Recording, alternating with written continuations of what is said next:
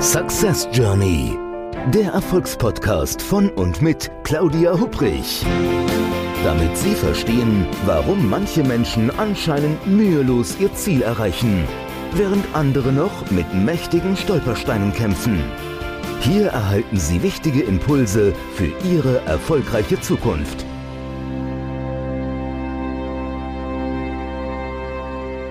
Herzliches Hallo und willkommen zu einer neuen Episode des Podcasts Success Journey. Dem Podcast mit jeder Menge Impulse, damit Sie aus Ihrer Reise zu Ihren Zielen eine echte Success Journey machen können. Ja, und mein Name ist Claudia Hubrich. Ich freue mich ganz doll, dass Sie heute wieder mit dabei sind.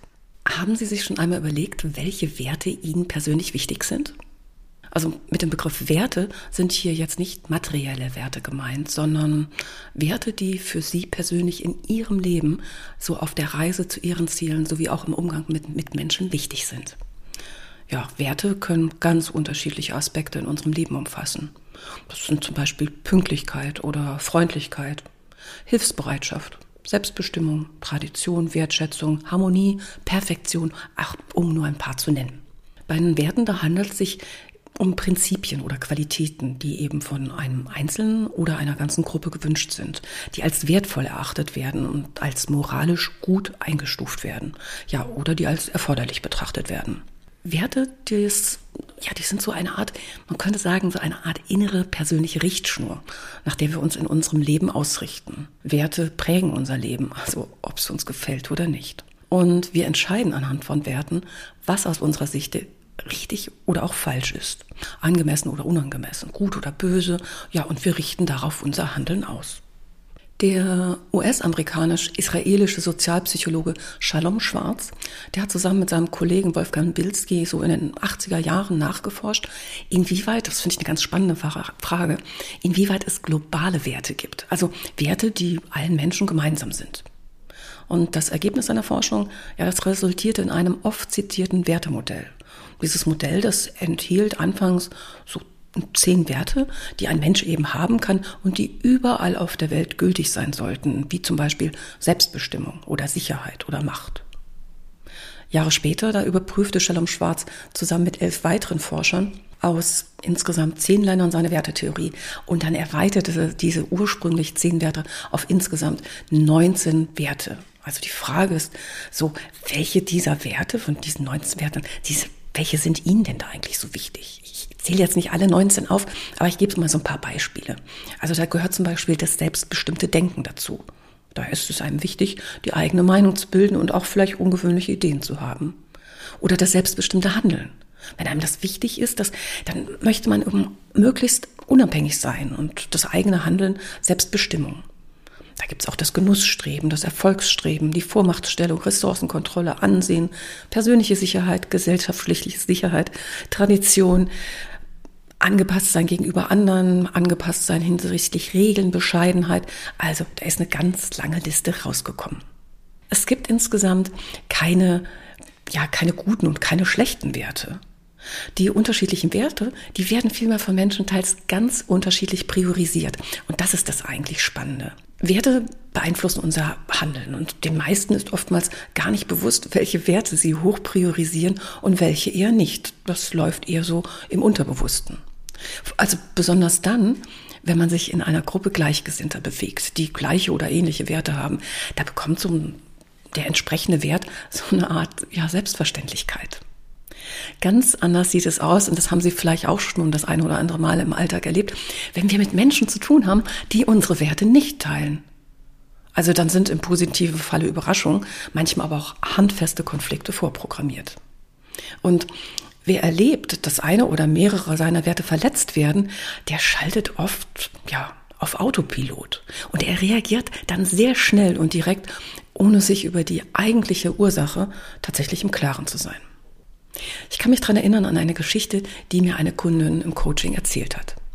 Sie war damals noch sehr jung, hatte gerade ihre Ausbildung beendet und ihr damaliger Arbeitgeber hatte sie nach der Ausbildung dann übernommen und ja, da konnte sie sich ihr Glück gar nicht fassen. Ihr wurde ein Einzelbüro zugeteilt. Und das lag jetzt weniger an ihrer Leistung in der Ausbildung oder an der Position, sondern, naja, ganz allein, es war einfach der Tatsache geschuldet, dass es in dem Unternehmen zu dem damaligen Zeitpunkt statt Großraumbüros eher kleinere Büroeinheiten gab. Ja, und zu diesem Zeitpunkt wirklich kein Platz in einem Zweier- oder Viererbüro frei war. Es gab eben nur dieses eine etwas größere Büro und das bekam sie. So. Und sie hat sich natürlich total, also sie erzählte, sie hat sich gefreut, sie hat den Luxus genossen, so richtig ablenkungsfrei in ihrem ersten eigenen Büro arbeiten zu können. Naja. Und wie das dann manchmal so ist, es gefällt, sowas gefällt ja nicht unbedingt allen. Und nach ein paar Wochen stand ein älterer Manager in der Tür, der seine Verwunderung darüber kundtut, tat, ähm, dass sie eben in diesem Büro ganz alleine saß. Naja, und er hatte auch schon recht. Also das Büro, das sagte, sie war zwar nicht riesig, aber es war eben so konzipiert, dass locker flockig da noch ein zweiter Schreibtisch Platz gehabt hätte.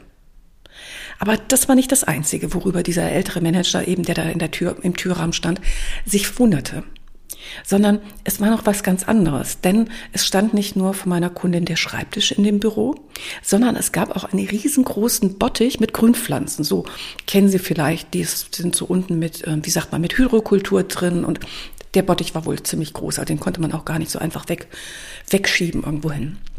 Ja, und dieser Manager, der hat dann seine Überraschung kund, dass dieser große Bottich mit den Grünpflanzen auch noch in dem Büro dort stand, weil, jetzt kommt's, diese Größe des Bottiches mit den grünen Pflanzen nicht zur aktuellen Position äh, ja, meiner Kundin passen würde, sondern eigentlich der eines Direktors zustehen würde.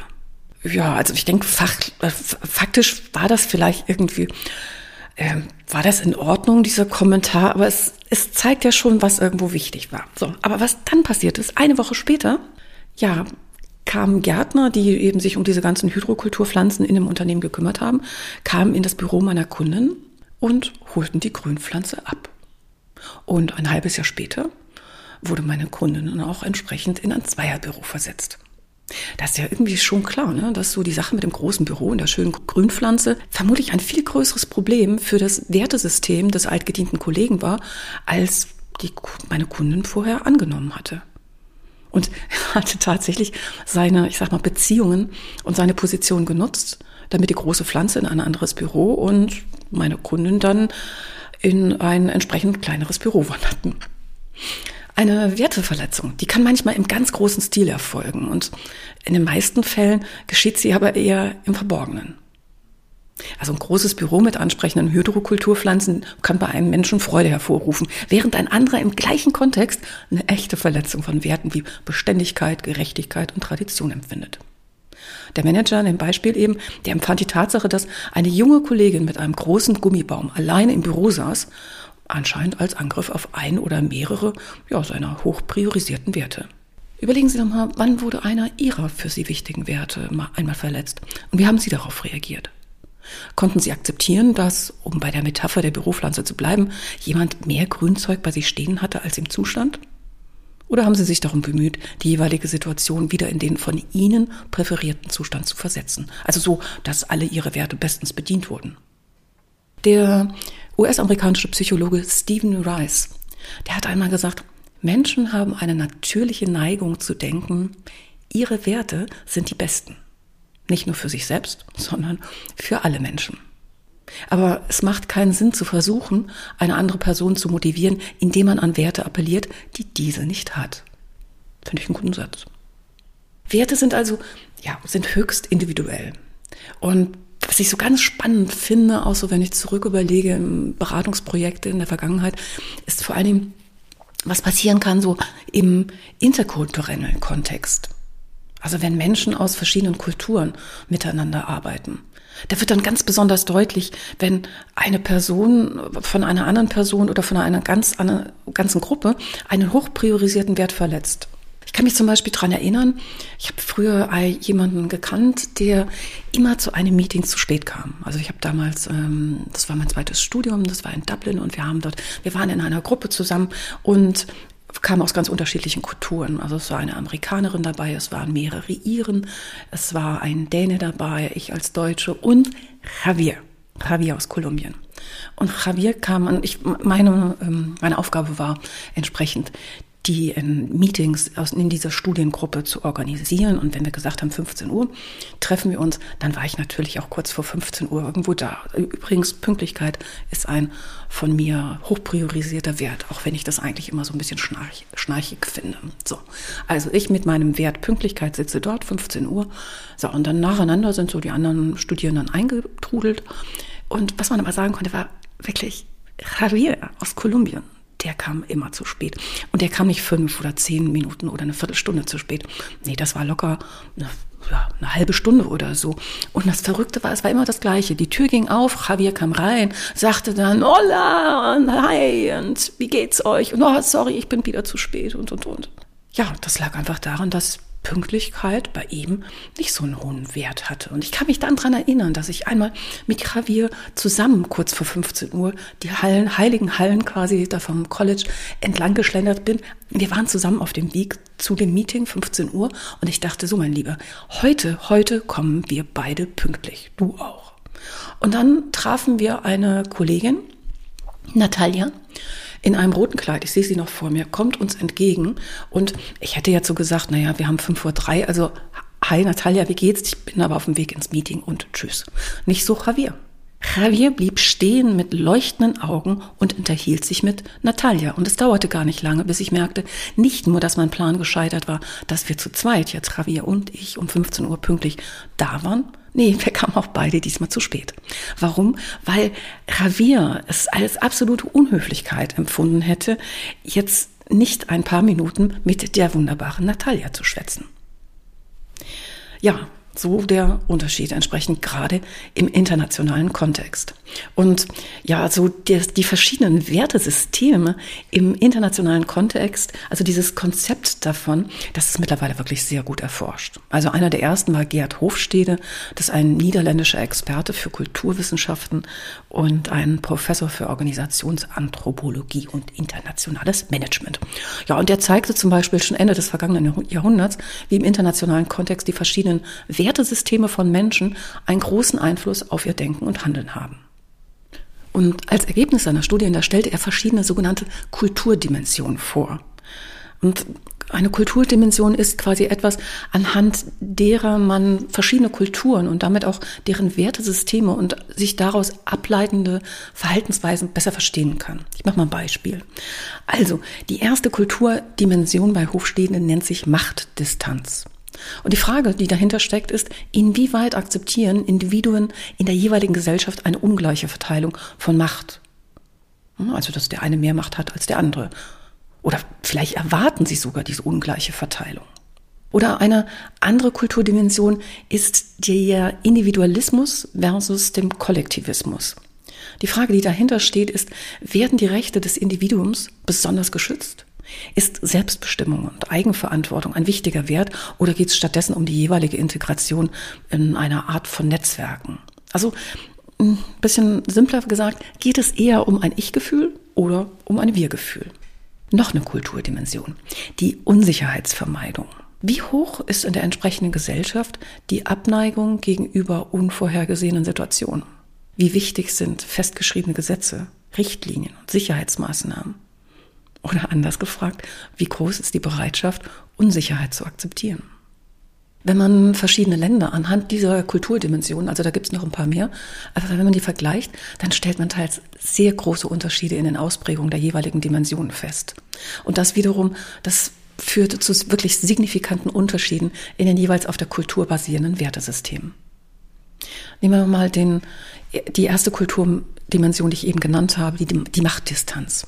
Also die ist zum Beispiel in Russland, in China, Indien oder auch der kleinen Slowakei verglichen mit anderen Staaten relativ hoch.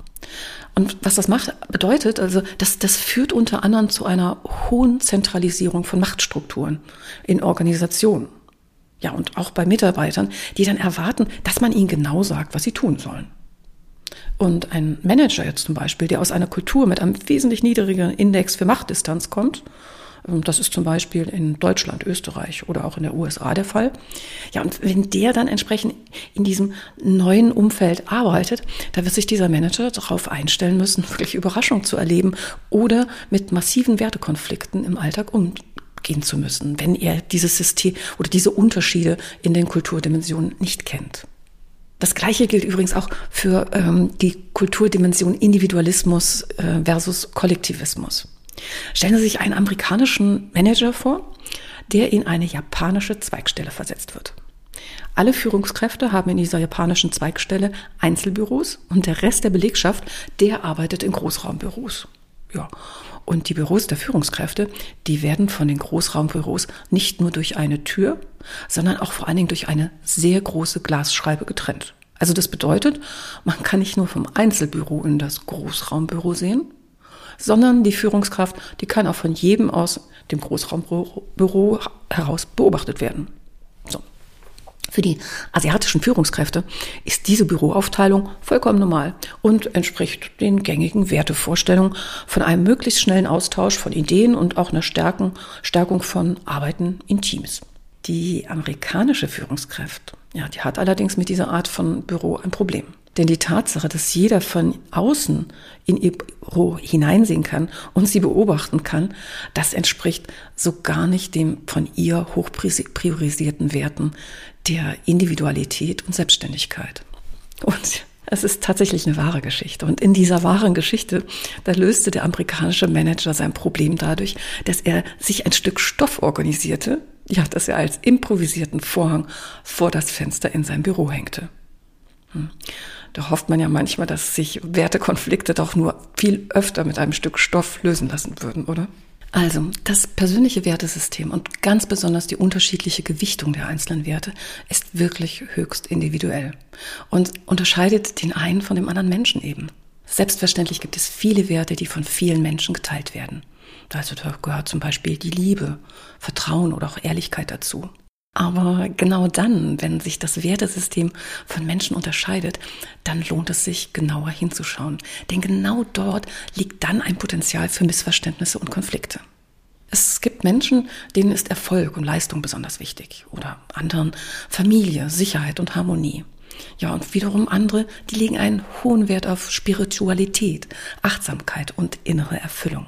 Alle diese Werte stehen selbstverständlich nicht im Konflikt zueinander, sondern geben, auch wenn sie jeweils individuell miteinander kombiniert sind, ein rundes Bild. Und wer sich im möglichen Wertedschungel, weil so fühlt sich das teilweise an, so unterschiedliche Werte, unterschiedliche Priorisierung, äh, unterschiedliche Ursprünge von diesen Werten, wer sich in diesem Wertedschungel zurechtfinden möchte und sich darüber im Klaren sein möchte, warum er wie entsprechend Werte hoch priorisiert und wann der der kann auch wes wesentlich besser seine Ziele danach ausrichten. Die eigenen persönlichen Werte, die bilden eine Art Kompass oder auch innere Richtschnur im Leben. Und wer sie kennt und diese in seine Entscheidung bewusst integriert, der trifft für sich stimmige Entscheidungen und vor allen Dingen verfolgt er Ziele, die mit der eigenen Wertewelt kompatibel sind. Der Podcast hier, der heißt ja Success Journey und ich mag Ihnen so einen Impuls noch mitgehen auf dem Weg zu Ihren Zielen ich nenne diese Übung raus aus dem inneren Wertedschungel. Also, wenn Sie ein Ziel haben, dann schauen Sie sich das Ziel doch nochmal so genauer an und jetzt kommt's und stellen Sie die von Ihnen priorisierten Werte daneben. Also was heißt das? Welche Werte sind Ihnen eigentlich wichtig? So Hand aufs Herz. Nicht das, von denen Sie denken, dass die wichtig sein sollten, sondern wie ich eben schon verraten habe, Pünktlichkeit ist tatsächlich bei mir ein relativ hoher Wert, nicht immer, aber immer öfter. Ähm, nehmen Sie die Werte, wo Sie sagen, doch, ich stehe dazu, das ist mir einfach wichtig. So, und dann fragen Sie sich, welche Werte unterstützen das von Ihnen gewünschte Ziel? Und noch viel wichtiger, gibt es Werte, die im Konflikt zu diesem Ziel stehen? Und wenn ja, wie genau? Wenn es das gibt, dann überdenken Sie das von Ihnen formulierte Ziel nochmals. Denn wenn ein Ziel zu einem Wertekonflikt führt, dann ähm, ist es schwierig, dieses Ziel wirklich zu, nicht nur zu erreichen, sondern sich entsprechend über dieses Erreichen auch zu freuen. Welche weiteren Ziele könnten Sie gegebenenfalls aufstellen, um Ihre Werte zu leben? Und was würde das für die Zukunft eigentlich bedeuten? Was würde sich ändern? Und wie würde sich das genau zeigen? Ziele, die sich an den eigenen wirklichen wahren Werten orientieren, die bieten einem Menschen wesentlich mehr Erfüllung als Ziele, von denen man glaubt, naja, dass man sie eben erfüllen müsse. Ein Ziel, das nicht nur zu den eigenen inneren Werten passt, das fühlt sich unstimmig an und ist auch nur sehr schwer zu erreichen. Achten Sie daher darauf, dass Ihre Ziele kompatibel mit Ihren Werten sind und diese sich jeweils gegenseitig unterstützen. Denn nur so werden Sie authentisch und zufrieden an Ihr Ziel gelangen. Und setzen Sie auf Ihrer Reise zum Ziel im Wertedschungel ruhig ab und an einmal Ihre eigene Wertebrille ab.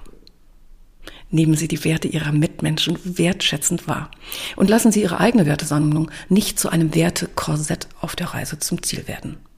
Agieren Sie flexibel, aber, aber halten Sie immer die Reiseroute und das damit verbundene Ziel vor Augen. Ich wünsche Ihnen was. Machen Sie es gut, aber machen Sie es bald. Ich freue mich, wenn Sie nächstens wieder mit dabei sind. Ihre Claudia Hubrich. Success Journey. Der Erfolgspodcast von und mit Claudia Hubrich. Claudia Hubrich ist Managementberaterin, Business Coach und Managing Partner von Consulting at Work. Sie berät seit mehr als 20 Jahren Menschen und Unternehmen, die sich entweder in Veränderungsprozessen befinden oder sich in solchen befinden wollen. In ihren Vorträgen, Coachings und Workshops gibt sie Impulse für mehr Klarheit, Motivation und Umsetzungskompetenz, damit sie das kleine oder große Stück Veränderung erreichen, welches sie sich wünschen. Und kostenlose Impulse, wie Sie an Ihr Ziel gelangen, finden Sie auch unter www.claudia-hubrich.com. Schauen Sie gleich vorbei.